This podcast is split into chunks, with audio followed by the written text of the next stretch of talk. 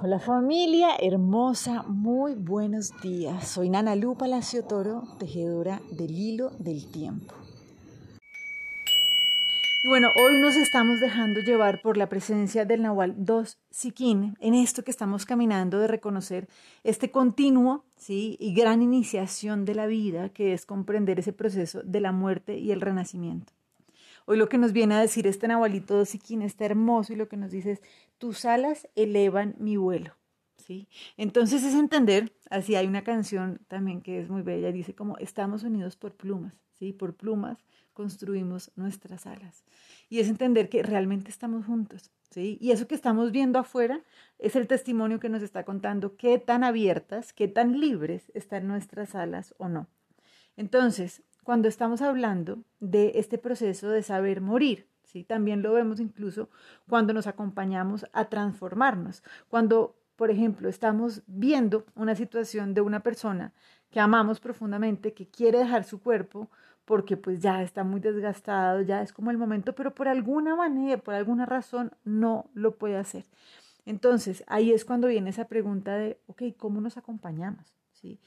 Y es, atención, Estamos creciendo juntos. Y si el ser que yo tengo al frente, ¿sí? No está pudiendo abrir sus alas en libertad, yo necesito reconocer qué tan abiertas, ¿sí? Con qué tanta libertad estoy yo abriendo las mías, ¿sí? Generalmente, para una cultura donde no es tan fácil hablar de la muerte, no es tan fácil comprender que es un proceso de transformación, donde lo único que puede morir es eso que no es real, pues claro, o sea, se vuelve un tránsito muy difícil. Entonces, esto no significa ¿sí? que no nos queramos. Lo que pasa es que lo que significa es comprender que el amor se vuelve incondicional cuando comprendemos que no hay nada que nos pueda separar. Y por esto es que realmente amarse significa acompañarse más allá de lo evidente, más allá de lo que nuestros ojos nos dicen. ¿sí? No porque no nos veamos es que no existimos. Y esto es lo que entendemos de verdad de que estamos unidos por plumas. En la medida en que cada uno de nosotros haga esa labor de liberarse, todo lo que está alrededor de nosotros también se va a ir liberando en tranquilidad.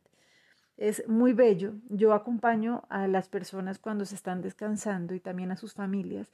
Y es hermoso poder comprender que cuando un ser amado deja su cuerpo, no es que se haya acabado la historia, sino que es el momento de comenzar una nueva relación.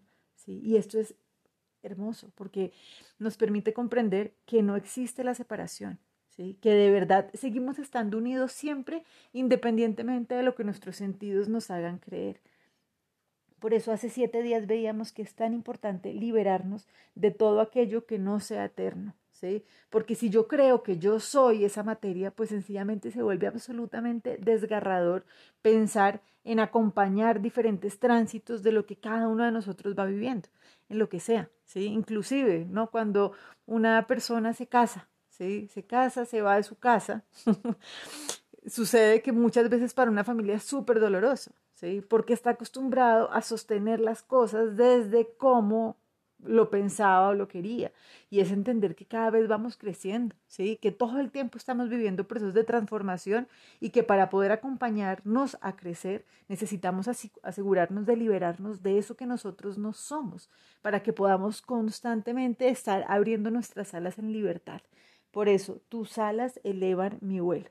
¿Listo? Esto es amarnos. Amarnos no es quedarnos todos quietos, muertos del susto, sino acompañarnos juntos a elevar el vuelo. ¿Y cómo lo podemos hacer? Pues sencillamente recordando realmente nosotros. Entonces, para esto vamos a trabajar con la lección del curso de milagros, que básicamente lo que nos viene hoy es a permitirnos recordar que hoy nace en mí el Cristo Santo, hoy nace en mí el Cristo Santo. Velad conmigo, ángeles, velad conmigo hoy que todos los santos pensamientos de Dios me rodeen y permanezcan muy quedos a mi lado mientras nace el Hijo del cielo. Que se acallen todos los sonidos terrenales y que todos los panoramas que estoy acostumbrado a ver desaparezcan.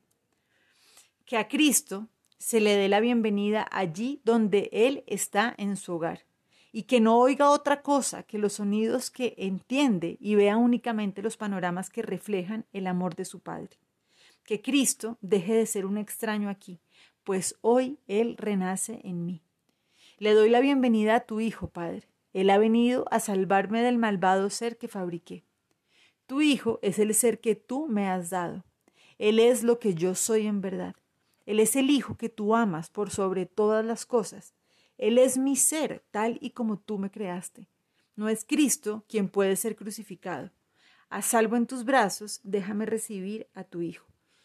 Sencillamente necesitamos comprender que acompañarnos a crecer es dejar de vernos crucificados, ¿sí? O sea, aquí la magia es entender que cuando morimos a lo que nosotros no somos, pueden hacer ese Hijo de Dios, ese Cristo que somos cada uno de nosotros y que juntos nos acompañamos viéndonos libres, visualizándonos libres a elevar este vuelo. Les mando muchos abrazos, muchas bendiciones y sigamos entonces tejiendo este hilo del tiempo.